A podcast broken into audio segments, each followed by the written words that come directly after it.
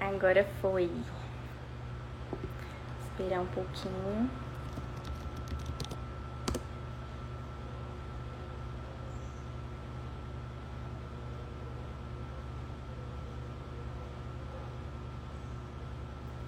Esperar um pouquinho para todo mundo entrar.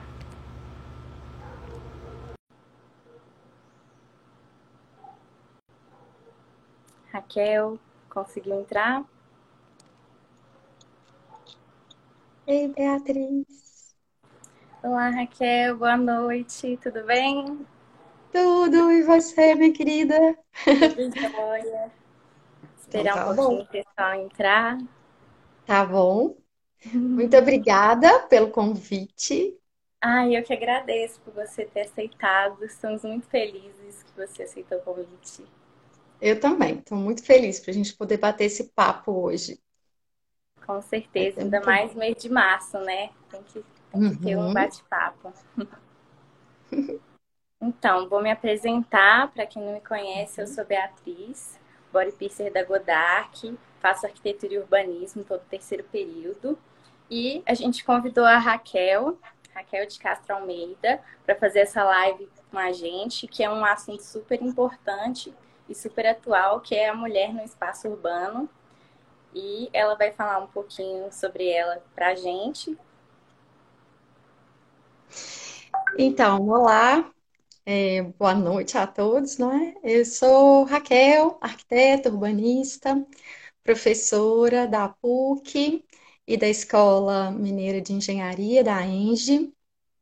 É, tenho 25 anos de pesquisa sobre espaços públicos. Espaço público é o meu tema de interesse, né, há muitos anos, assim, desde a época que eu estava no curso de arquitetura, eu já me interessava muito pelas discussões em torno do espaço público. E aí depois fui é, fazendo a minha trajetória sempre de olho nesse tema e acompanhando as discussões e observando, não é, as transformações urbanas a partir das transformações do espaço público. É, hoje eu estou aqui toda quentinha, porque eu estou em Viena, na Universidade Técnica de Viena, como pesquisadora visitante de um centro interdisciplinar de pesquisa sobre cultura urbana, cultura urbana e espaço público.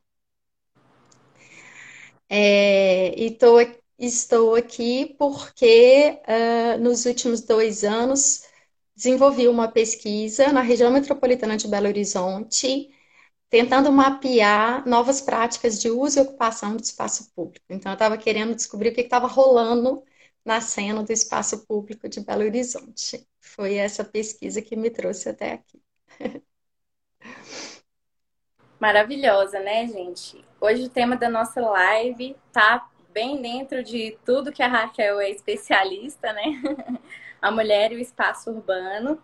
E é um tema muito importante da, da gente debater, para a gente conhecer os nossos privilégios e desprivilégios, até mesmo para conhecer os nossos direitos e saber como lutar por eles. E importante ressaltar que um, um espaço que é bom para a mulher é um espaço bom para todos, né, Raquel? Certamente. Raquel vai, Certamente. É vai bom. contar mais um pouquinho sobre o tema para a gente e aí depois Uhum. vamos abrir aí para perguntas para o nosso bate-papo. Então, quando você me fez esse convite, eu fiquei pensando, não é? É, quais seriam os principais pontos para a gente conversar e alguns dados também para iluminar a nossa conversa.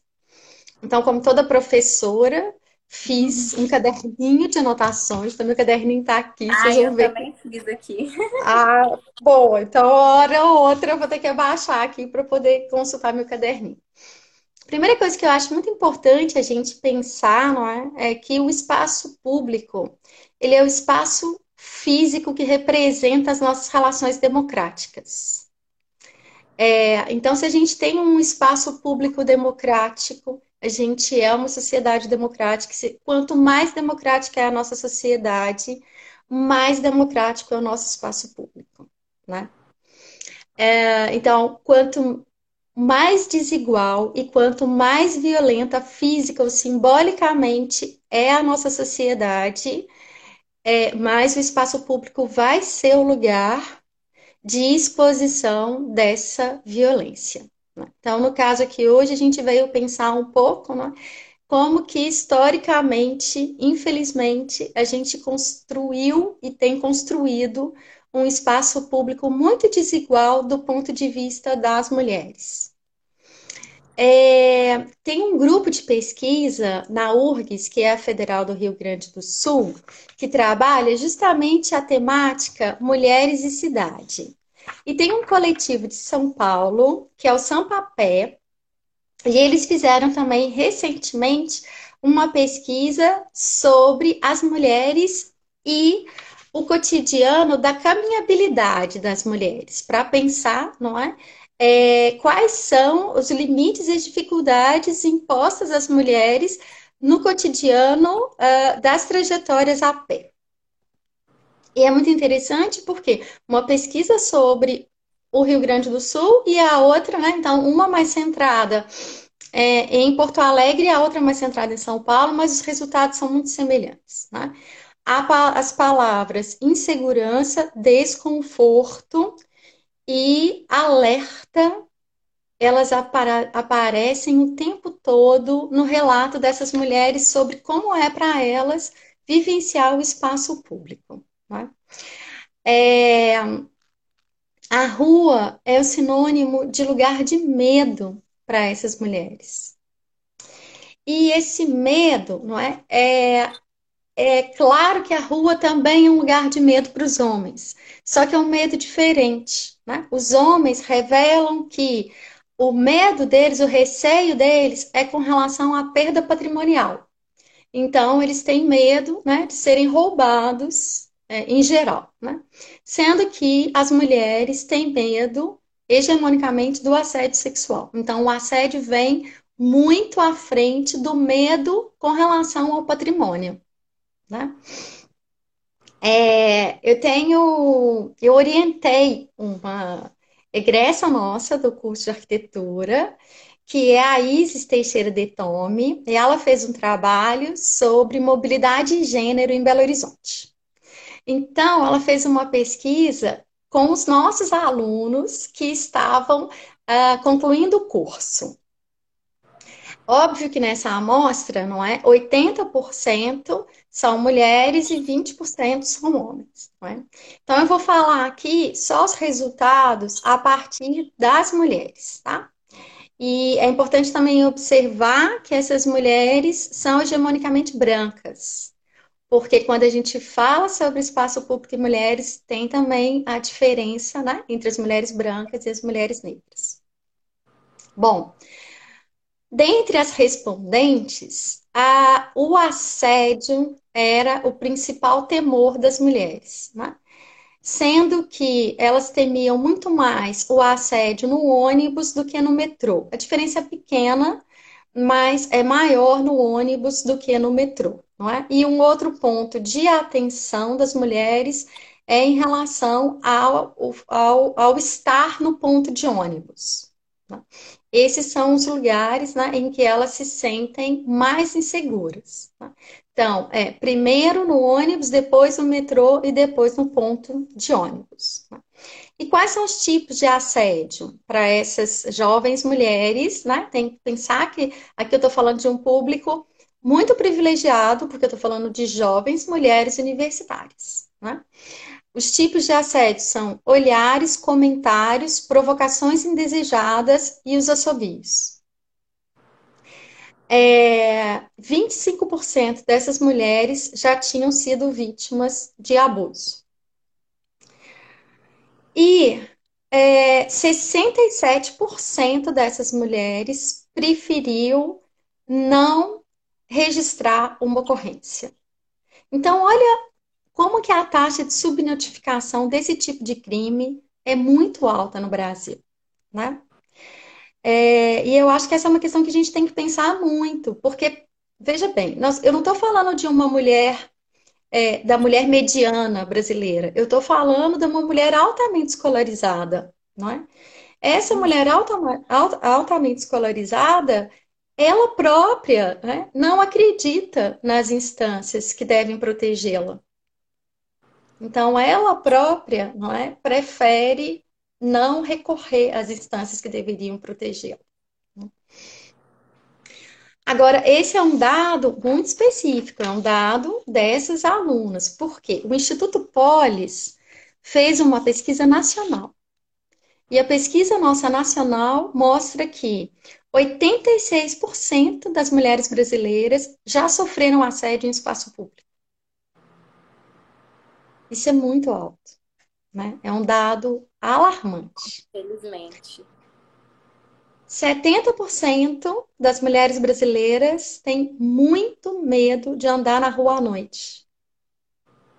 Né? Você anda na rua à noite, Bia? Olha, Livre, hoje que eu tirei carteira, eu costumo não ter mais tanto medo, né? Mas uhum. quando eu usava mais transporte público, eu tinha muito medo, muito medo de andar à noite. E às vezes até mesmo de assim, peguei o metrô e pegar um Uber do metrô para casa por ter muito medo de ir andando. Uhum. É, o trecho da caminhada, né? É um trecho é, que gera muita insegurança. E ali na frente eu vou falar sobre esse trecho da caminhada, não é? Porque uhum. nós, enquanto arquitetos, temos um papel fundamental nesse trecho, né? Bom, é, mas eu vou continuar com os dados da nossa realidade, assim, né? Porque eu acho que a gente precisa falar dessa realidade. Então, olha só, 86% das mulheres brasileiras já sofreram assédio em espaço público sendo que 16% foram assediadas antes dos 10 anos. Não é? Então a gente não está falando só de mulheres, a gente está falando de mulheres e crianças. E 55% foram assediadas antes dos 18 anos. Né? Então, é um dado, eu acho, muito, muito alarmante. E o nosso país, ele está no quinto lugar no ranking internacional de feminicídio. Então, olha onde estamos, né? Bom, os dados não são muito animadores, né? Mas os dados mostram como que é o nosso cotidiano como que é a nossa vida no dia a dia, no espaço público, né? E mesmo que esses dados não são muito animadores, a gente precisa falar sobre eles porque é uhum. um, assim, um motivo para a gente questionar por que, que esses números são tão altos, o que, que a gente pode fazer para mudar isso, né? Uhum. E aí, a Isis, vou voltar sobre a pesquisa de Belo Horizonte. A Isis, quando ela chegou com esses dados e com essa realidade, eu falei para ela assim: vamos dar uma olhada e tentar ver o que, que a cidade de Belo Horizonte, enquanto gestão pública municipal, tem feito para transformar essa realidade. Aí ela foi é, buscar nos anais das nossas conferências municipais de política urbana. Porque desde 1999, a cidade de Belo Horizonte realiza a cada quatro anos uma conferência municipal de política urbana. Não é? E aí, a nossa, a nossa questão era, não é? Quando que a discussão de gênero começa a aparecer como demanda de uma conferência né, da nossa cidade? Aí a Isa descobriu que dois, na conferência de 2001, 2002 foi feita uma suave nota sobre desigualdade de gênero, não é? Mas que efetivamente entra em pauta a desigualdade de gênero na conferência de 2018. E aí tocando especificamente a questão da mobilidade urbana. Né? Então, o ponto da pauta né, não foi o espaço público, mas foi a mobilidade urbana e a insegurança da mulher né, nos meios de transportes públicos urbanos. Bom, Aí a Isis, então, é, eu pedi a Isis para dar uma olhada, porque a BH Trans tem um espaço de participação popular, que são as comissões regionais de trânsito, de transporte e trânsito. E essas comissões regionais, elas se reúnem com muita regularidade e é uma, uma forma da, da BH Trans consultar as regionais, a população, é? de forma setorizada por regional, para saber quais são os principais problemas daquelas regionais. Então, nós resolvemos pegar dados dos dois últimos anos, de 2017 a 2019. Então, pedimos as atas de todas as reuniões dessas comissões. E é incrível, mas nesses dois anos, em nenhuma reunião dessas comissões entrou em pauta a questão da desigualdade de gênero. Não é impressionante? Impressionante. Né? Então, significa que as nossas mulheres também, nós, mulheres, não estamos ocupando esses espaços que a gente tem acesso, né? E não estamos nos movimentando para garantir melhores condições, né? Tanto do ponto de vista da mobilidade, quanto do ponto de vista do espaço, do espaço público, não é? Aí eu fui voltar a olhar para o cenário nacional. E em 2016, nas nossas uh, penúltimas é, eleições municipais, né? Porque a última eleição municipal foi em 2020, né? Então, na anterior, na 2016, no país inteiro, nós tivemos é, 57 mil cargos eleitos nas câmaras municipais. Quantos por cento você acha que a gente teve de representação feminina nas nossas câmaras municipais, Bia? Eu não vou chutar uma porcentagem, não, porque eu não vou saber, mas eu tenho noção de que vai ser um número bem baixo. Pois é, bem baixo mesmo. 13,8% apenas de mulheres nos representando nas esferas né, municipais. É... Ou seja, a gente precisa de ter mais representação política, né? A gente precisa ocupar mais esses espaços. E a gente precisa ocupar tanto os espaços legislativos, executivos, quanto também os espaços de participação popular. Né? Uma Câmara, uma comissão né, regional de transporte e trânsito é para todo mundo. Então é muito importante que a gente faça esse movimento de ocupar os nossos espaços, porque é assim que a gente vai conseguir transformar as nossas realidades, né? Bom, e acaba que isso se torna um ciclo, né? Porque quando uma mulher decidir várias outras vão atrás. Quando só uma vai, acaba que ela uhum. se pega nesse ambiente predominantemente masculino, né? E fica um pouco perdida, um pouco com medo. E à medida que, que as outras mulheres vão, a gente cria essa possibilidade de mudança, né? Sem dúvida nenhuma, eu acho super importante, né, Beatriz? A gente sempre vê, não é? Como que uma liderança feminina acaba atraindo muitas outras mulheres para o seu lado, não é assim? Uhum. Eu acho muito importante, né?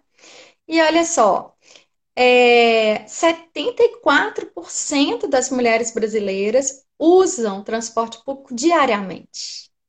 Então é um número muito alto não é? Para elas não estarem lutando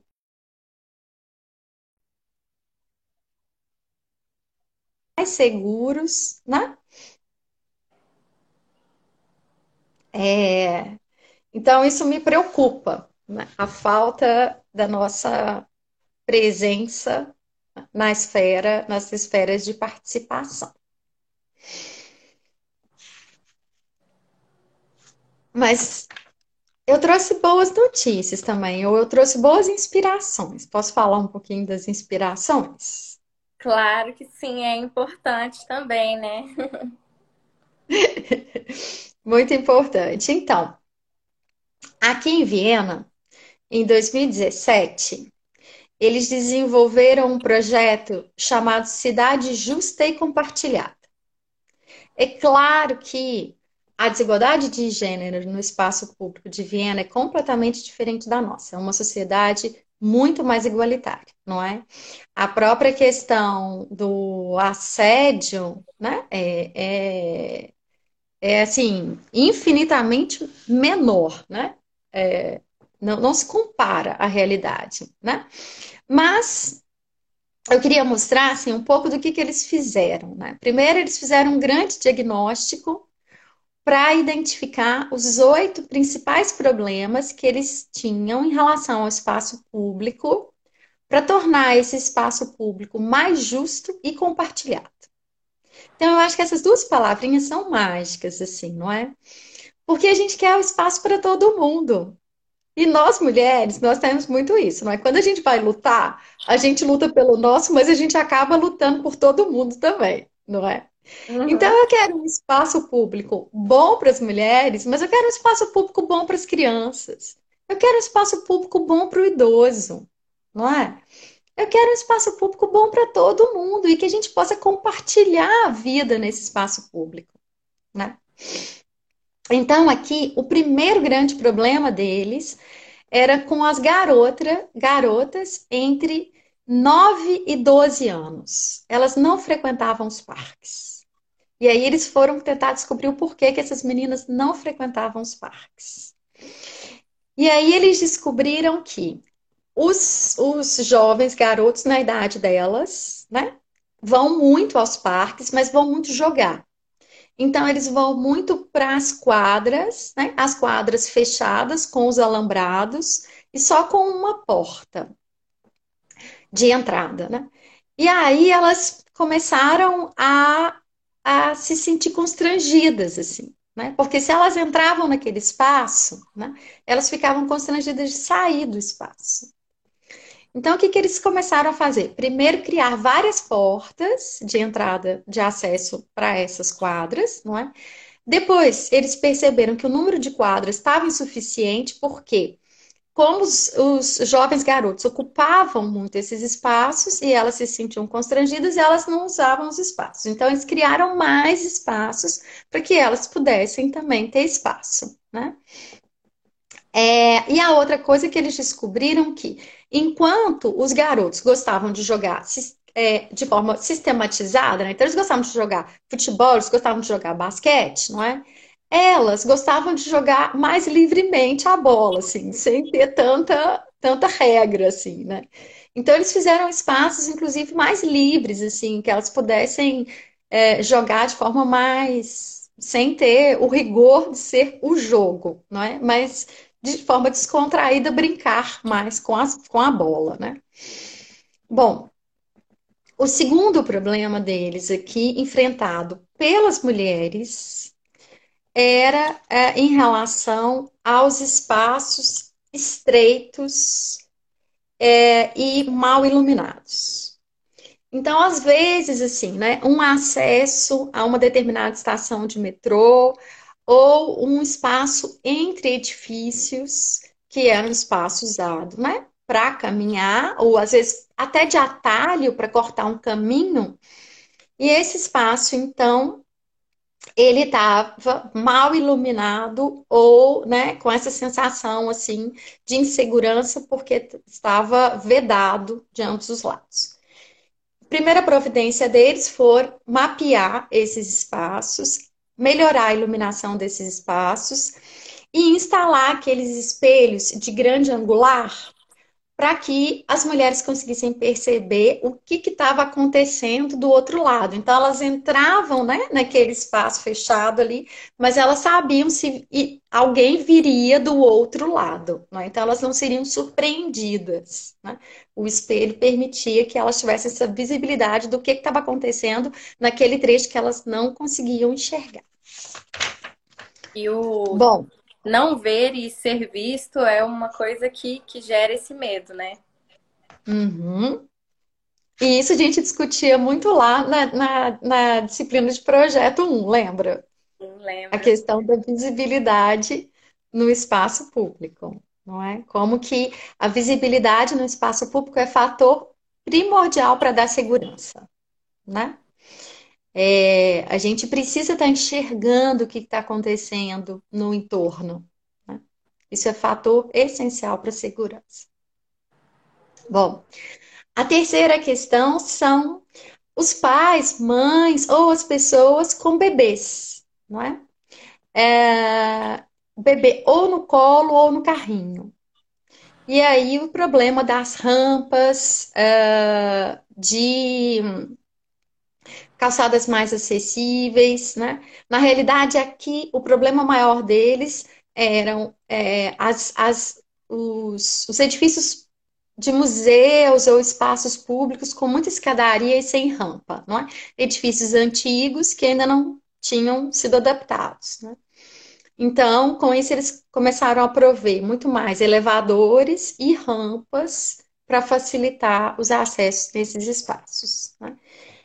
O que eu acho é que no Brasil a gente ainda tem mais problemas né, nesse ponto. A gente ainda tem o fato das nossas calçadas não serem nada acessíveis para mães com carrinho ou para cadeirante, por exemplo, não é? E, e, é super interessante porque vocês vão ver dos oito pontos aqui que eu vou tratar do espaço público de Viena, nem, não foi identificado nenhum problema com relação à acessibilidade para qualquer tipo de deficiência. Não é? Então, o problema da acessibilidade para a deficiência aqui já está todo resolvido. Né? Bom, os idosos. É, aí, tanto homens quanto mulheres, uma questão que para eles era muito importante são os bancos, porque a cidade é cheia de espaço público, eles ficam muito nos espaços públicos, não é? Mas para o idoso levantar depois, né? Num, depois de estar sentado um tempo num, num banco de espaço público, né? o esforço é muito grande. Então, eles uh, fizeram né, novos designs de bancos mais adaptados para os idosos. Então, os bancos são mais altos, o que permite que ele levante sem fazer muito esforço. E colocaram bancos mais individualizados com o braço, porque daí o idoso consegue apoiar no braço né, do banco então, na realidade, o banco vira uma cadeira, né? Ele deixa de ser um banco, mas ele vira uma cadeira, né? Mas que permite que o idoso possa é, levantar sozinho, né? Essa é uma questão muito importante porque a gente sabe, né? Que é, a nossa população está envelhecendo, né? E está cada vez mais longeva. Então, o, o contingente de de população idosa aumenta muito em todos os nossos países e eles estão cada vez mais longevos. Então, a gente vai ter uma faixa aí de um envelhecimento ativo, de população ativa, usando o espaço público cada vez maior, né? Aí, já aproveitando que eu falei sobre esse tema, não sei se você sabe, mas a Organização Mundial da Saúde tem um guia, que é um guia sobre é, a cidade Cidade Global dos Idosos, a Cidade dos Idosos, eu esqueci o nome exato. Não sabia, Mas... vou anotar aqui. É, esse é um documento muito legal que traz várias orientações para a gente pensar em cidades mais justas e mais é, compartilhadas pelos idosos. Assim, esse guia é muito interessante porque o guia também não trata apenas das questões do suporte físico da cidade, mas trata das relações de saúde, de educação, é bastante interessante. Bom, o quinto ponto deles são as crianças pequenas, entre 5 e 14 anos, porque elas são muito vítimas de acidentes de trânsito. De 5 a 10% dos acidentes de trânsito aqui acontecem com crianças nessa idade. Então, eles fizeram um mapeamento, não é, das áreas uh, de concentração, muito grande concentração de crianças nessa idade, que é basicamente as portas das escolas e um ou outro equipamento público, não é? E aí instalaram medidas para redução da velocidade nessas áreas. Bom, o sexto são as mulheres idosas. as mulheres são mais longevas que os homens. As mulheres saem muito mais de casa do que os homens, então elas usam muito mais o espaço público, não é? Agora, um dado bastante interessante que eles dizem no documento, não é? Infelizmente, com a desigualdade de gênero, ainda que elas tiveram, ao longo da vida, um rendimento menor do que os homens e elas têm uma aposentadoria menor do que os homens. Então, quando elas vão buscar é, atividades de lazer e atividades de cultura, elas vão buscar as atividades mais gratuitas em espaços públicos. Então, elas vão usar ainda mais do que os homens, não é? Vão ocupar de fato o espaço, né? Uhum. Aí, para elas, né, a principal uh, questão, as três principais questões que elas traziam no uso diário do espaço público era iluminação insuficiente, pisos antiderrapante, né? A gente tem que pensar que aqui é, neva, né? Então, para a segurança dessas mulheres é muito importante ter os pisos antiderrapantes. E a outra coisa também é a poda adequada da vegetação. Porque para quem está com mobilidade reduzida, não é? Muitas vezes ter que ficar é, desviando de um galho, não é? Não, e quem, é, tanto a mobilidade reduzida quanto também, às vezes, a acuidade visual, não é? Então, tem que tomar muito cuidado, né, com a questão da vegetação para eles também. É, a sétima questão é relativa aos banheiros públicos masculinos. Não estavam preparados com bebês. Então, não tinha não é, a infraestrutura que os pais precisam para trocar as fraldas dos bebês e tal. E, por fim, um último ponto que chamou muito a minha atenção é que na cidade de Viena, que é uma rua que ficou muito elitizada.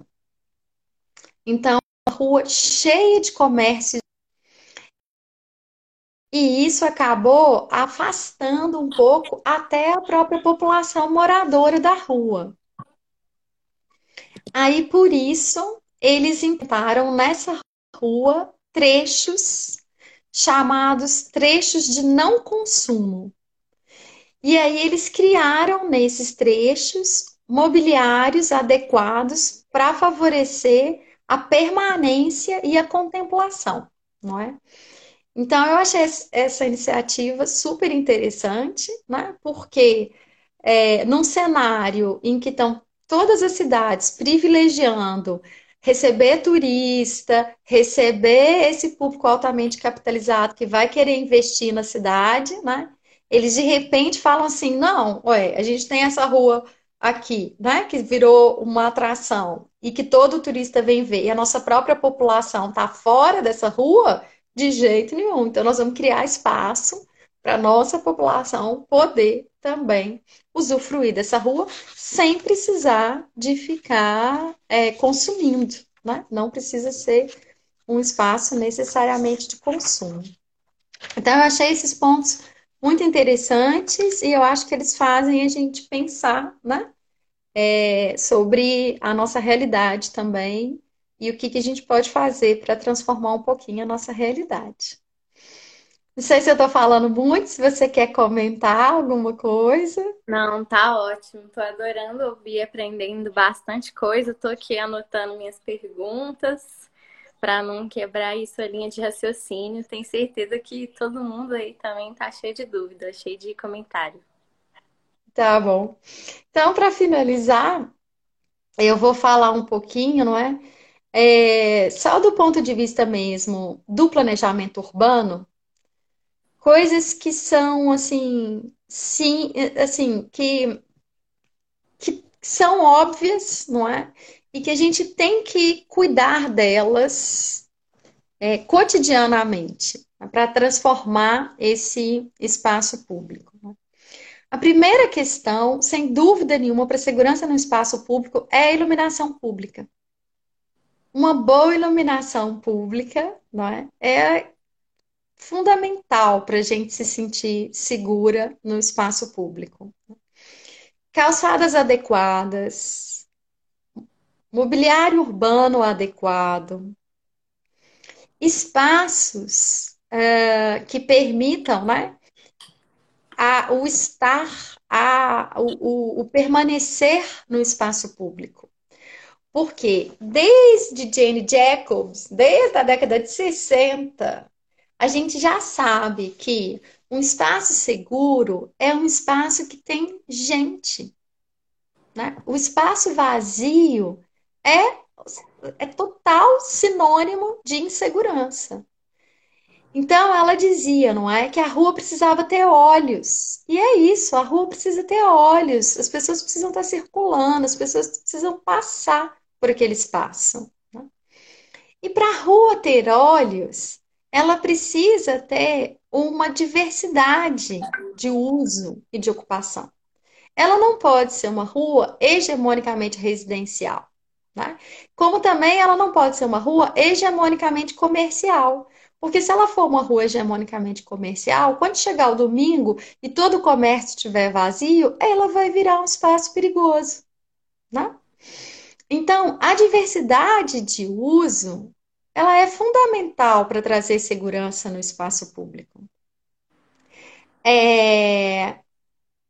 E, junto com a diversidade de uso, a gente tem que criar espaços para as pessoas permanecerem nesse espaço. Então, a gente tem que ter um mobiliário urbano adequado para as pessoas quererem ficar nesse espaço. Né? É... Mas não basta também a gente ter uma infraestrutura física. A gente precisa ter uma estrutura física, mas a gente precisa ter campanhas educativas. Tá? Então, a gente precisa ter campanha contra o assédio. A nossa Guarda Municipal fez em 2018 uma campanha contra o assédio em transporte público. Você chegou a ver? Não. Não? Pois é. Foi uma campanha super interessante, foi simples, foram flyerzinhos que foram distribuídos, né? Nos, nos transportes públicos, né? mas era uma campanha super sensibilizadora para a população. Né? E não tem como, a gente precisa transformar uma cultura. Né? E essa cultura tem anos de dominação masculina. Então, para a gente transformar isso, a gente precisa educar as crianças desde criança e a gente precisa fazer uma série de campanhas de sensibilização da população. Né? Por quê? Olha só, né? aí eu volto lá naquele, naquele dado, né? É, 67% das jovens alunas uh, decidiram não notificar o fato de terem sido vítimas de abuso, né? É um número muito alto isso. E isso reflete mesmo a nossa cultura. Então, para transformar a cultura, a gente tem que ter várias uh, iniciativas de educação. Né? É, a outra coisa é com relação também é, as, a, a, ao uso, para a gente conseguir garantir e ampliar mais o uso das bicicletas. Né? Belo Horizonte é uma cidade que a gente não usa a bicicleta como alternativa de modal. Mas muitas outras cidades brasileiras têm a bicicleta como alternativa de modal. Mas em todas essas realidades, não é? A desigualdade de gênero é tremenda.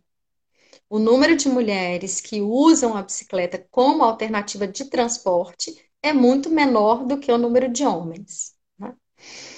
É, e aí, nesse caso, não tem dúvida, assim, a gente tem que melhorar a nossa educação no trânsito. O nosso país é um país extremamente violento no trânsito. Né? E uma educação de compartilhamento no trânsito. Né? Ok, a gente pode fazer ciclofaixa, a gente pode fazer ciclovia? Pode, em determinados lugares. Mas né, é, o ideal seria né, que a gente soubesse é, educadamente compartilhar os espaços entre todos os, os, os meios. Né?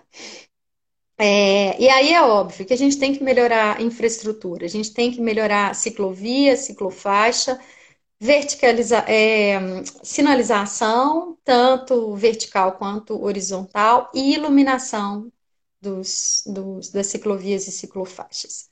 Precisa ter mais bicicletários, isso é geral no Brasil, não é? Todos os lugares que tem, fazem uso da bicicleta Normalmente, você não tem bicicletário e você não tem a integração da bicicleta com o transporte público, não é?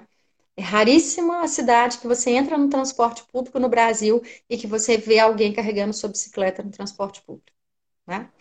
É... Bom, uma, uma, duas últimas coisinhas, não é? Que eu acho também essenciais do ponto de vista de espaço público. Né? O tempo do semáforo é uma coisa que é, para gente, não é? O tempo de semáforo, não, às vezes não, não importa tanto. Né? Mas para uma mãe com uma criança, o tempo de semáforo, ou um pai com uma criança, né? ou para uma criança, o tempo de semáforo é muito importante para os idosos também. Então, a, e a gente tem hoje inúmeros instrumentos para poder mapear aonde tem maior presença, maior densidade desse tipo de população para poder cuidar desse, desse tempo de semáforo nesses espaços, né?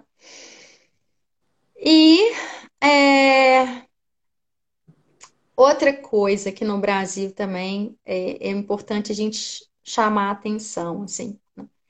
às vezes o próprio ponto de ônibus ou às vezes as próprias bancas de revista elas, elas viram, um, elas geram insegurança no espaço, né?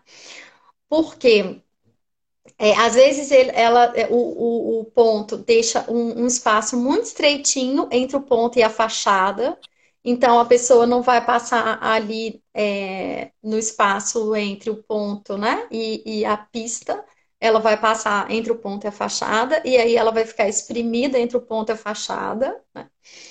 É, ou também é, os próprios, as próprias bancas né, de jornais e de revistas, que dependendo do lugar onde elas estão posicionadas, elas também podem trazer insegurança no espaço urbano. Ah, e uma outra medida super simples, né? Essa a gente já tem adotado em Belo Horizonte há alguns anos, né? Que é a parada segura, né? O fato de você poder pedir para um motorista de ônibus para ele parar aonde você quiser e não apenas no ponto de ônibus, né? Depois das 22 horas. Né? Então, acho que essa é uma estratégia super simples e que apoia infinitamente, amplia infinitamente a segurança tanto de homens quanto de mulheres, mas muito especialmente, né, das, das mulheres no espaço público. E por fim, a gente tem que desnaturalizar essa história, né? De que olhar é normal, comentar é normal, não é assim, né?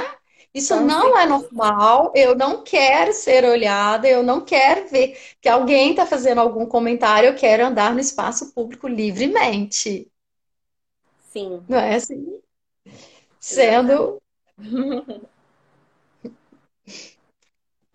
E é Acho que era um pouco isso. Um pouco bastante, né? bastante coisa. É, é impressionante nesses, nesses papos a gente descobre que a arquitetura interfere na nossa vida de uma forma até que a gente não tem consciência, né? Como simples mudanças de espaço podem fazer uma grande mudança. Por exemplo, a questão do mobiliário, né? Aumentar um pouquinho adicionar uma barra lateral já é uma coisa que vai trazer muitas pessoas para o espaço público, né? Acho que o que falta para a gente, não, não para todos, né? Mas o principal é, é a gente ter essa análise, perceber que precisa ter essa mudança e a partir do, do que a gente se conscientiza, a gente consegue ir mudando, né? É, tem que ser assim, não é? Tem que ir jogando sementinhas mostrando os resultados, né? É, desenvolvendo lideranças. Com certeza. porque é assim que a gente vai mudando essa nossa realidade. Eu acho que tem melhorado, né? A gente tem tido avanços aí no, no uso do espaço público. É claro que a pandemia suspendeu tudo isso, né? Infelizmente. É, mas acho que também mostrou para gente a importância do espaço público. Com certeza. Né? A Audrey é... comentou aqui que um, concordando que um espaço seguro para mulheres é um espaço seguro para todos.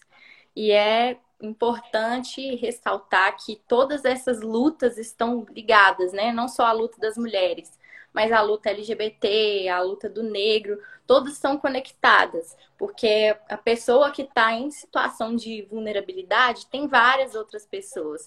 Então, uma é consequência da outra. Se você melhora o espaço para a mulher negra, você melhora o espaço para todas as mulheres. Se você uhum. melhora um espaço para um, um, mulher homossexual, você melhora espaço para todas as outras mulheres também. É, certamente. E olha que aqui eu trouxe dados, não é? Muito macros. Então, eu falei muito genericamente de uma mulher, não é? Eu não estou falando, eu não falei hora nenhuma sobre a mulher negra da periferia. Né? Essa mulher negra da periferia, ela ainda tem outras questões, né? Muito, uh, muito, muito, muito significativas sobre o espaço público que a gente tem que considerar e tem que olhar, né? É, aí eu vou é uma deixar outra preocupação, né? Uhum, né? É, vou deixar umas sugestões assim para o pessoal que está assistindo e que às vezes, né, é, estudam essa temática. Tem uma dissertação de mestrado da Lúcia Siqueira, com dados sobre é, as mulheres e o espaço público e a mobilidade. A dissertação chama Por Onde Andam as Mulheres, é super interessante. É, a pesquisa dela é feita na cidade do Recife, então os dados são sobre a cidade do Recife. Né? Em Belo Horizonte, a gente tem uma professora da PUC, que é a Candice Souza, e ela tem feito várias pesquisas também sobre mobilidade e gênero na região metropolitana de Belo Horizonte, que eu acho muito interessante conhecer os resultados dela. É, e o pessoal da Federal do Rio Grande do Sul e da Federal de Pelotas, que tem mantido uma, uma revista super interessante chamada Picho. E a revista trouxe em 2019 dois números dedicados especialmente ao tema Mulheres e os Lugares Urbanos. Então, tem trabalhos incríveis do Brasil inteiro, e aí tem muitos trabalhos sobre essas mulheres da periferia, negras, né? E o espaço público e a mobilidade também para essas mulheres.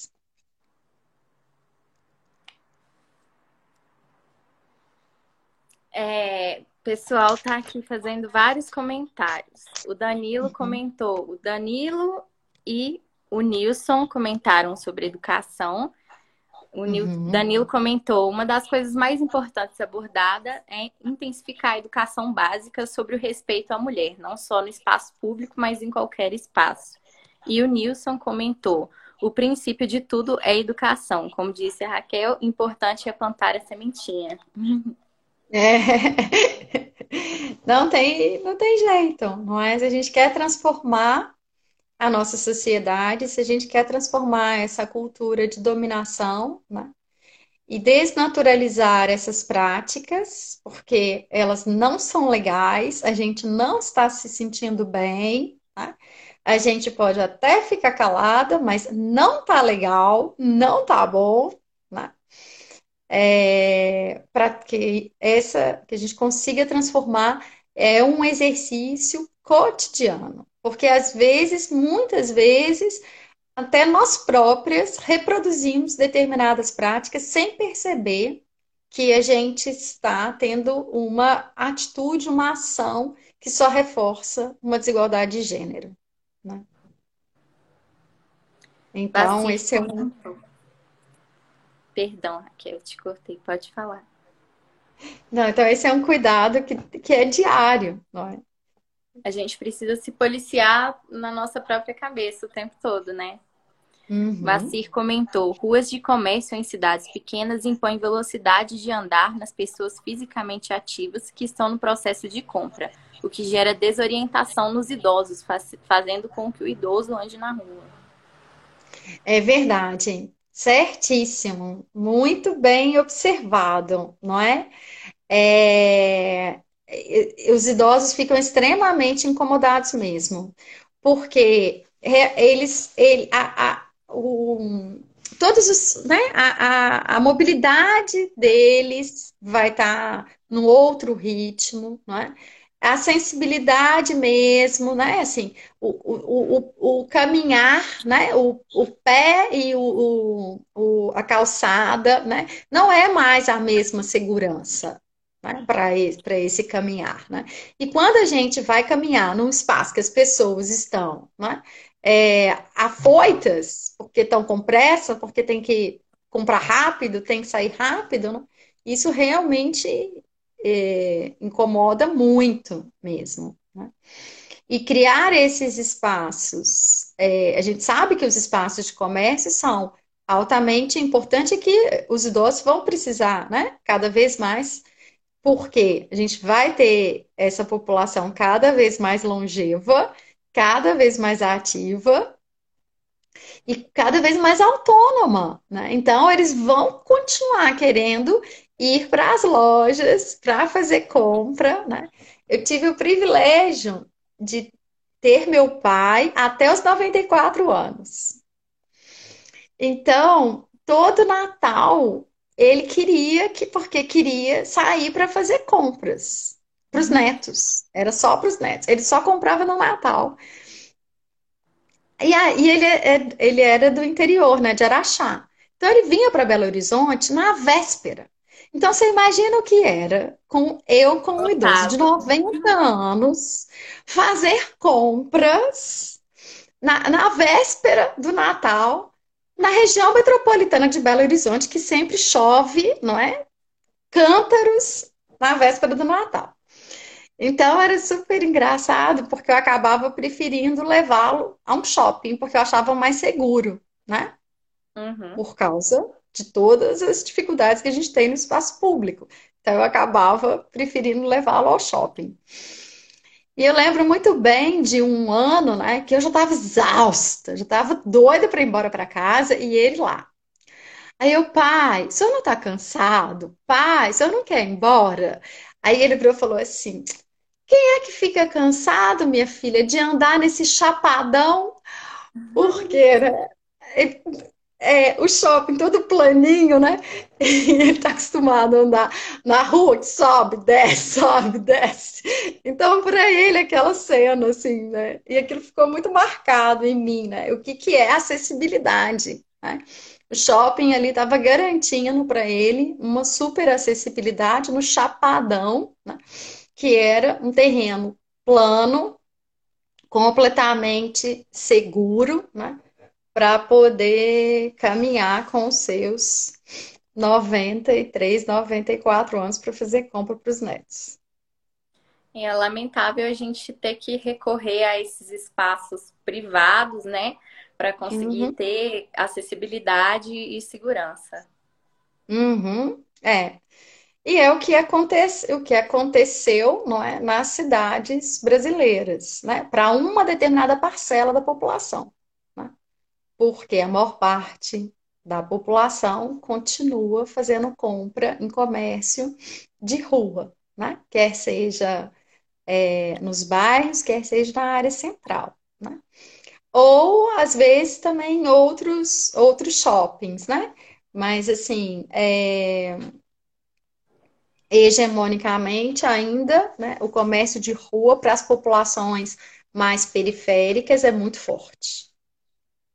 Basta a gente andar nos nossos bairros periféricos de Belo Horizonte, que a gente sempre sabe qual é a rua do comércio naquele, naquele bairro, não é? Que Sempre parece muita cidade, né? é, parece cidades do interior, né? Você sempre sabe qual é a rua que tem tudo, né? Ah, vai lá que tem tudo, né? Tal como eu, né? Eu moro no Padre Eustáquio. Então é só ir para a rua Padre Eustáquio, eu acho tudo, né? Eu acho tudo aquilo que eu preciso ali. Mas é isso, não tem segurança nenhuma, né? Na rua. Infelizmente, né? E olha que é uma rua que tem muitos olhos, porque é uma rua com muita diversidade, né? Uma rua muito intensamente ocupada, mas é isso, a calçada tem inúmeros problemas, o- a, a temporalidade dos sinais, dos semáforos também, né? É, é, tudo isso. Acaba que essa divisão de, de uso que a gente tem no espaço urbano gera um certo problema. Então, uma rua que é só residencial e uma rua que é só comercial. Então, a gente precisa fazer um espaço misto, né? Uhum. É, certamente, para ampliar a segurança, essa diversidade de uso é muito importante, né? Porque a rua que é hegemonicamente residencial, quando chega assim 8 horas da noite, já está todo mundo dentro de casa e já não tem mais ninguém circulando na rua, né? Uhum. E aí, ao contrário, tal como eu falei, não é os, os centros é, comerciais, que é o- um, um dos grandes problemas, né, de algumas grandes cidades brasileiras, como Rio de Janeiro, São Paulo também, que os centros têm baixíssima densidade populacional, então, eles são hegemonicamente comerciais, e aí, ao- aos domingos, ficam, viram espaços muito, muito perigosos. Não é muito o caso da, da cidade de Belo Horizonte, porque a gente ainda tem uma densidade habitacional bastante interessante na nossa área central, né?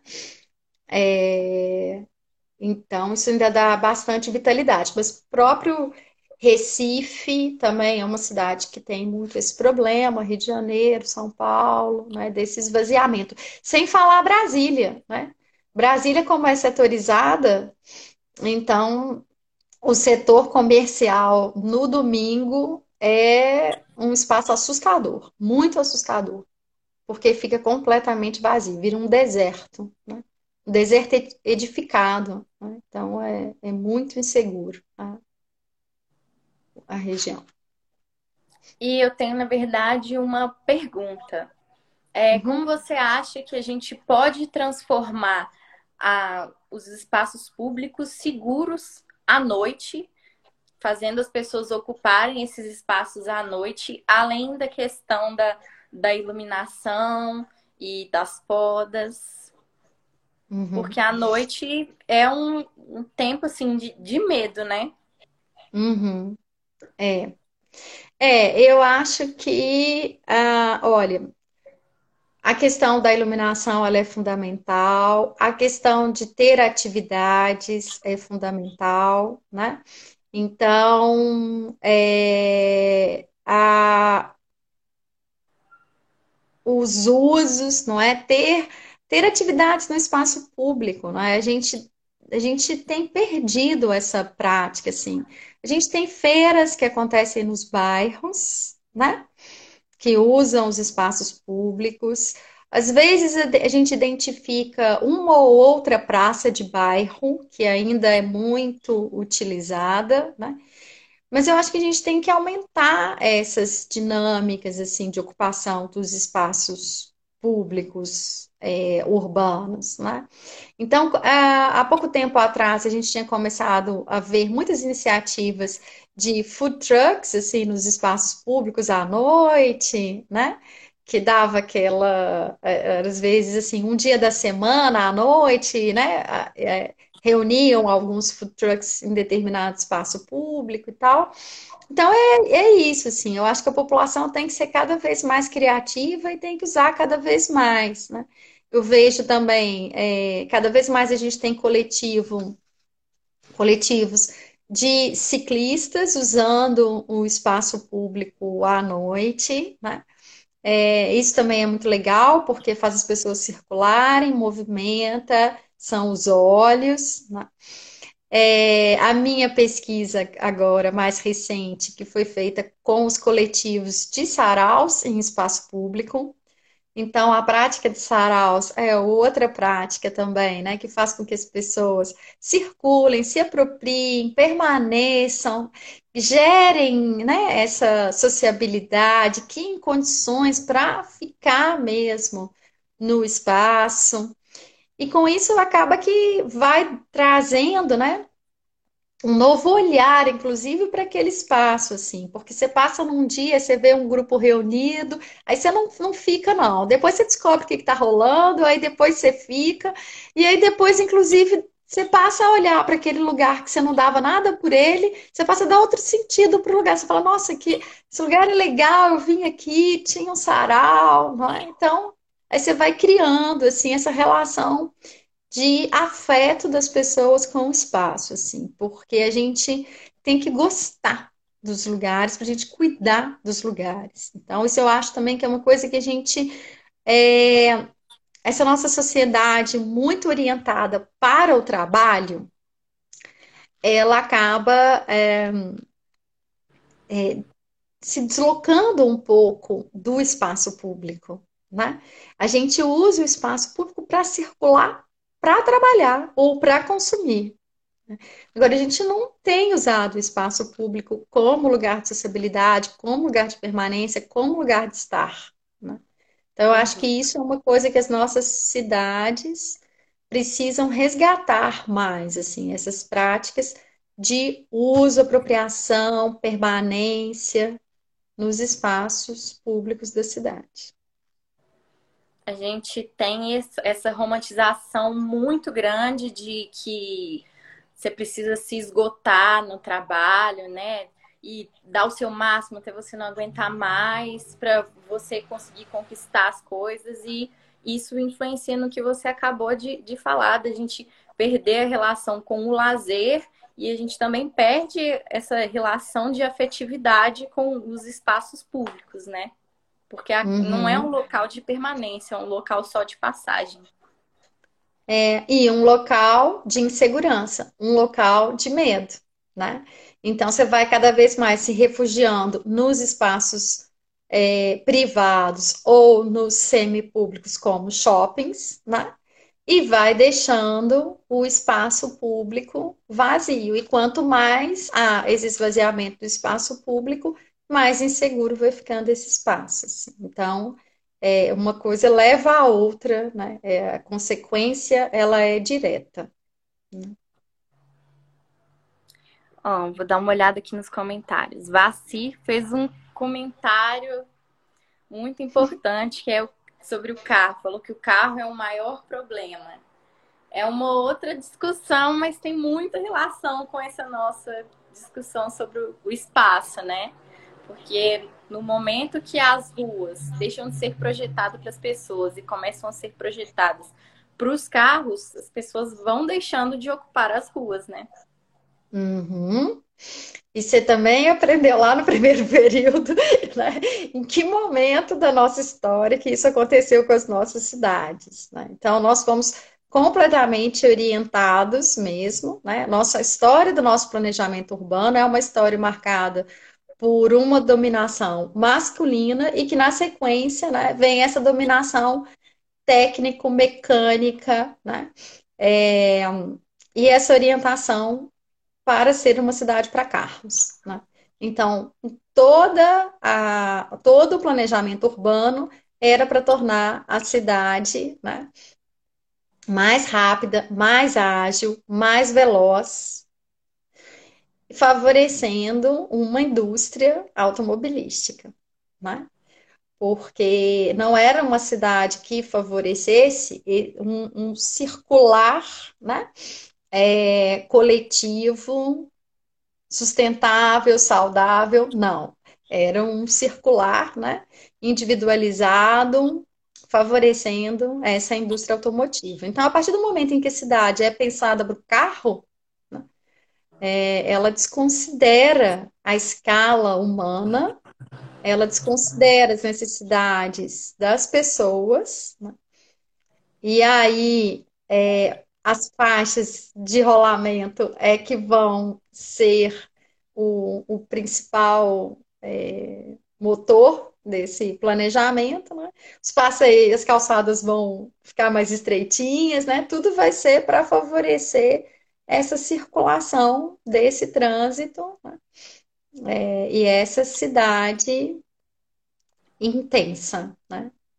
Belo então, Horizonte então, mesmo, a gente tá cheio de grandes avenidas aí, que não tem muito lugar de passagem, é só um canteirinho central ali, coloca umas plantinhas e não, não é um local assim para uma caminhada longa, um local para você parar, esperar o sinal abrir, fechar, assim, só para falar que tem um lugar, né, para passar. É. Não, se a gente for reclamar de Belo Horizonte, a gente pode reclamar de Belo Horizonte. A gente não tem espaço público, a gente não tem parque. Né? A gente não tem parque perto de casa. Para a gente conseguir chegar num parque, a gente precisa pegar um carro ou um ônibus. Não pode isso, gente. A gente tem que ter parque pela cidade. A gente tem que ter um parque acessível, né? É, Não, que... um... Pode falar, Kel. Não, que é justamente isso, né? A cidade feita para o carro, a cidade feita pela máxima ocupação, né? E aí não tem área verde.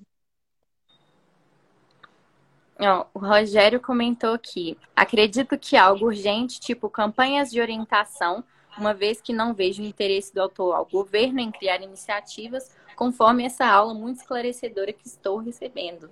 Então, ele uhum. acha que é importante terem campanhas sobre esse assunto. E as ah. campanhas têm que partir da gente, né? Uhum. É, eu acho que precisa ter campanhas é, governamentais, claro, né? Precisa ter campanha de larga escala, mas precisa ter a nossa prática, a nossa ação, a nossa luta, o nosso posicionamento, né? a nossa, as nossas redes, né? os nossos vínculos. É, e é assim que a gente vai transformando, né? passo a passo. Literalmente, passo a passo. Vassir comentou aqui: durante a semana, utilizar o carro para ter agilidade, tudo bem, mas no fim de semana vamos proibir carros no centro para ter ocupação. Eu acho que deveria ser o contrário, né? A, a cidade devia ter essa estrutura para a gente conseguir caminhar por ela de, de forma segura durante a semana, ter essa rotina, assim, com, conseguir viver e andar pela cidade. Uhum. Tem estudos hoje super interessantes, não é? Falando da cidade de 15 minutos. Né? É, então, a cidade ideal é aquela que você conseguiria resolver tudo a pé em 15 minutos. Né?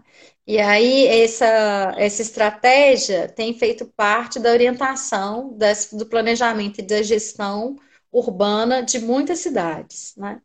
É, e eu super concordo com você, assim, que é muito confortável a gente poder ter, né, esse, essa, essa segurança de poder caminhar, de poder fazer as suas coisas, né, sem ter essa demanda enlouquecida que a gente tem, né, do carro. A outra iniciativa também bastante interessante que andou acontecendo em algumas cidades brasileiras que eu vi foram alguns pais que começaram a combinar de buscar as crianças e levar as crianças a pé para a escola, assim. Então, aquele combinado que tinha antes do pai passar recolhendo quatro crianças além da três crianças além da dele para levar para a escola, aí alguns pais começaram a combinar de fazer isso, mas a pé, né? Então saía, passava e tal, tal, tal, e aí levava todas as crianças para a escola e depois voltava também a pé e devolvia todas as crianças, né? Entregava, ia deixando as crianças em casa. É, então são práticas como essa, não é? Que a gente foi perdendo, assim, né? E que eu acho que a gente tem que começar a resgatar, né? São ações que a gente acha que são pontuais, mas elas vão ganhando volume, as pessoas vão começando, né? a se identificar com aquela prática e a gente vai transformando esse nosso modo, né? Até que vai chegar o dia que a gente vai para o centro a pé para poder aproveitar o centro a pé. E eu né? Sou um pouco suspeito para falar, porque apesar dos pesares, eu amo Belo Horizonte, acho uma cidade linda, maravilhosa. Então, assim, para mim seria incrível poder caminhar tranquilamente pelo centro de Belo Horizonte, porque quando você anda no centro, tá sempre rápido, ali com a bolsa assim, olhando para um lado e para o outro, e vambora, vambora, né? É, eu também gosto muito de Belo Horizonte. também gosto muito, e por isso que eu fico muitas vezes incomodada, não é? Assim, era uma cidade que tinha plenas condições para a gente ter muito mais áreas verdes do que o que a gente tem hoje. E mais do que isso, as nossas próprias áreas verdes da cidade de Belo Horizonte estão muito mal cuidadas. Né? Então, a gente tem muito parque que precisa de uma, uma, melhor manutenção. Né?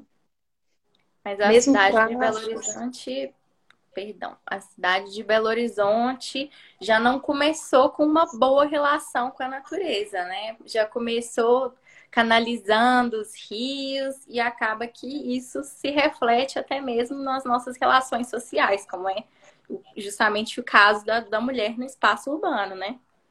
Uhum. Totalmente, né? Ela já começa com uma cidade racional, ordenada, orientada para os carros, né? Ela já nasce excluindo as mulheres do espaço público totalmente né? É, recentemente eu vi circular na internet uma foto que falava eram homens comemorando o fim da guerra na Rua da Bahia. Não, aí a, a, a, o texto da foto assim era a comemoração pública do fim da guerra na, na Rua da Bahia. Eu falei, como comemoração pública? Isso é uma comemoração de homens, só tinha homens, né? Então, é a, a cidade nasce orientada para que o espaço público seja masculino, né? É, então a gente tem uma luta grande pela frente para a gente ter mais espaços públicos, mais áreas de lazer, uma cidade mais sustentável, né, do ponto de vista é, da infraestrutura e muito mais é, justa e compartilhada por todos. Com certeza. Eu acho que a gente tem, a nossa ferramenta é sempre trazer mais pessoas, porque sozinho, claro que a, a primeira pessoa sempre traz mais pessoas, mas se você chama alguém e fala, oh, vamos, vamos andar na rua comigo, vamos fazer uma coisa comigo, aí acaba que essa pessoa traz uma outra, você traz outra, e quanto mais gente tem, mais gente vem vindo, né? E uhum. quando a gente traz mais alguém, a gente perde esse medo, né? Porque fazer sozinho é uma coisa que, que gera muito medo. É. É, no espaço urbano, então, no espaço público, que a gente já está inseguro, não é? Se a gente ainda vem para o espaço sozinho. É, realmente. Até você me lembrou dos próprios jovens dos coletivos de saraus, que eu ando entrevistando, né? E eles falam muito isso, assim, da, da questão de como que eles circulam entre eles de sarau em sarau, né? Porque muitas vezes o sarau é, é, muito longe da casa dele, então como que ele, né, que, como é que ele vai conseguir fazer esse, esse circular no fim de semana, que tem menos ônibus e tal, né? Então vai só, os problemas vão só aumentando, né?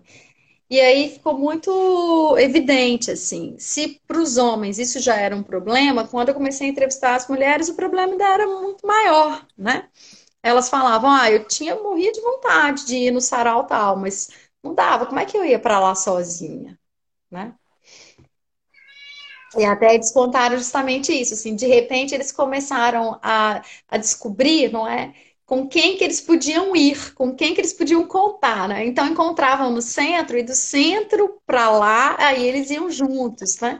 Justamente nessa estratégia de tentar minimizar os problemas da insegurança do espaço público, né?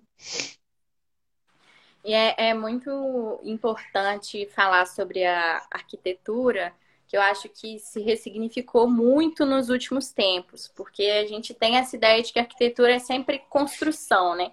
Construção, construção, só que atualmente não é muito desconstrução também, desconstrução e transformação, né?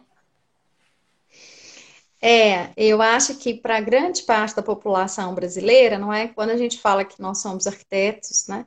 É, ninguém entende que a gente está dizendo que nós somos arquitetos e urbanistas. Né? É, essa é a primeira questão, assim, né? Eu acho que a outra coisa é que todo mundo ainda entende o lugar da arquitetura como um lugar de um serviço dirigido a determinada classe social, um serviço muito elitizado, não é? Então ninguém percebe que não, que o nosso trabalho é um trabalho cotidiano, né? E é um trabalho dirigido para todo mundo. Né? É, e o, a importância né, tremenda do nosso papel na produção do espaço urbano, né? Nesse é, e o quanto que o espaço urbano ele interfere na nossa vida, né? Na nossa qualidade de vida, assim, um espaço urbano em que você tem uh, uma mobilidade facilitada, né? isso te dá um bem-estar, né? uma segurança. É, hoje, as, as nossas condições de mobilidade da nossa cidade, né, tem é, a pesquisa nossa origem, origem e destino mostra assim, as, as pessoas às vezes demoram uma hora e meia, né, para o deslocamento casa-trabalho. Isso do ponto de vista da saúde, né, nossa, é extremamente desgastante, é extremamente extenuante, tanto da saúde física quanto da saúde mental, né? Uhum. Então, por isso que é muito comum, né? A gente entra no transporte público no Brasil de manhã cedinho, né? Tá todo mundo dormindo. É claro que tá todo mundo dormindo, tá todo mundo morrendo de cansaço, né? E ainda vai ter que fazer uma viagem de uma hora e meia para poder chegar no trabalho, né? E isso é muito, é muito chocante mesmo, porque, por exemplo, aqui na Europa a gente entra no transporte público as pessoas não, não assim, é, é diferente, assim, você não tem essa população dormindo, cansada, extenuada, assim, é, é, é, é muito notório isso, né? Como que é muito desgastante é, a sobrecarga para nossa saúde dessas nossas condições frágeis de mobilidade urbana. Né?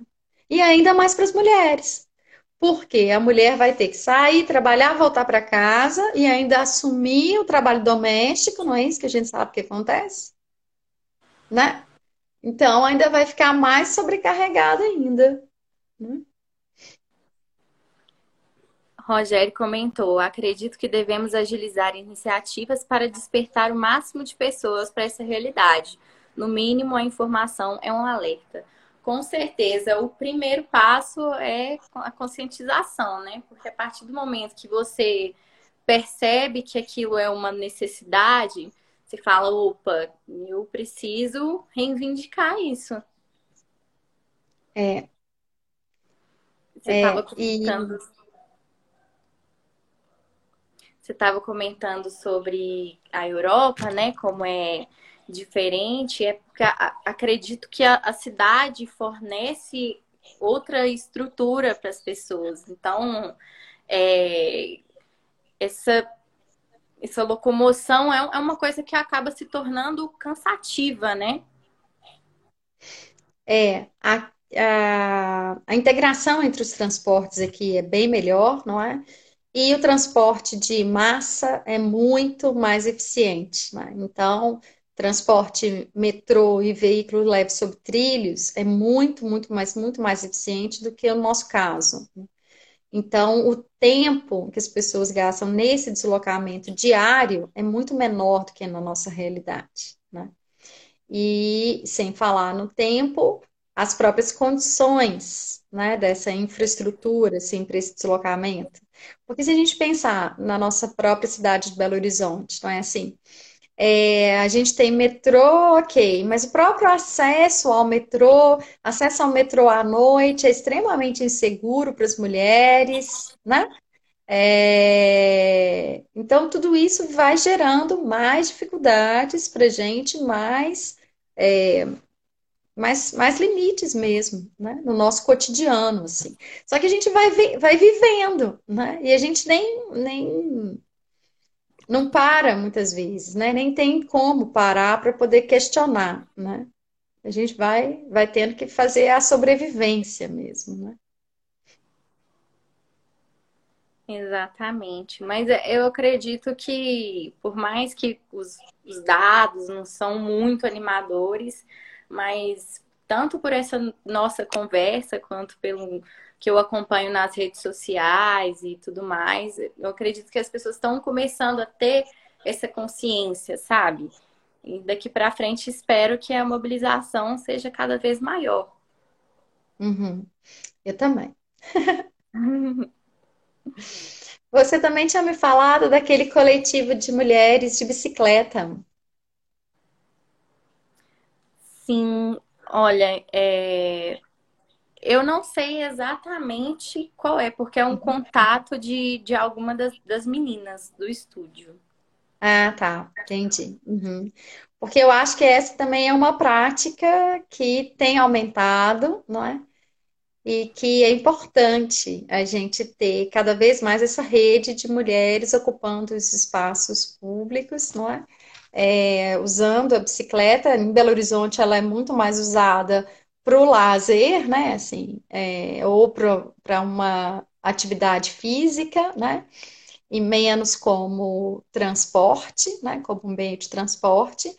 Mas são práticas de ocupação de espaço público femininas muito importantes, né? Elas se sentirem seguras para poder circular é, de bicicleta, quer seja para lazer, quer seja para a prática da, esportiva, né?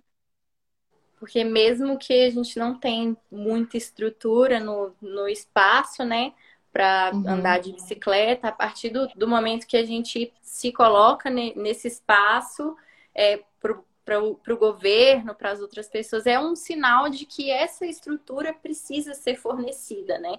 Então é um passo uhum. que a gente uhum. também tem que dar e não só ficar esperando que as condições venham para a gente. Ah, que tem uma ciclovia para que eu comece a andar. É, a gente tem que começar a andar e tem que começar a lutar por esses espaços. Enfim, acho que a gente mais percebeu é que tem muita coisa para lutar, né? Com certeza. Mas a, acredito que, que as coisas vão, vão melhorar. Eu tenho, tenho fé que, que a gente vai conquistar cada vez mais espaços, porque quando a gente olha para o agora, né, e pensa em tantas coisas que a gente precisa lutar, é, desanima um pouco, mas se a gente olhar para trás, a gente percebe que a gente já conquistou muita coisa, né? Dá uma força uhum. para não desistir disso. Certamente. É preciso olhar para trás, reconhecer eh, quantas mulheres, né, já fizeram tanto por essas lutas, né, e tê-las como referência para a gente seguir lutando e construir uma cidade mais justa. Né? Exatamente. Então tá bom, Raquel. Acho que já falamos muito por aqui. Queria ver se alguém tem mais alguma pergunta para a gente finalizar. Mais algum comentário? Queria mais uma vez agradecer. Muito obrigada. Foi muito bom te ver, matar um pouquinho as saudades, mesmo de longe. Aqui, eu que agradeço. Todo mundo nos comentários te elogiando demais. A Ana Laura aqui falando que você é linda, o Danilo tá com saudade, eu também. Infelizmente, estamos vivendo essa pandemia agora, né? Não podemos ter as aulas presenciais, mas é ficar em casa e esperar agora. Ó, todo mundo mandando oi, agradecendo. Eu que agradeço a todo mundo. Beijos para todo mundo também. E o Danilo É o meu marido, então ele tá. Ai, ai. Então tá bom, Raquel. Eu queria agradecer assim muito, muito pela oportunidade da conversa, né, por você ter aceitado o nosso convite. É um tema assim que eu gosto muito e é importante demais a gente trazer a público para que todo mundo tome essas consciências e justamente o que eu já falei outras vezes, consiga lutar pelos seus direitos. Beijo grande para você. Muito, muito obrigada. Espero que a gente possa se rever em breve. Com certeza. Obrigada, Raquel. Boa noite. Boa noite, pessoal. Obrigada pela, pela, presença de todos, pelos comentários. E com certeza vamos aí ter outras lives. Espero que você. Dia 24 tem outra, não tem?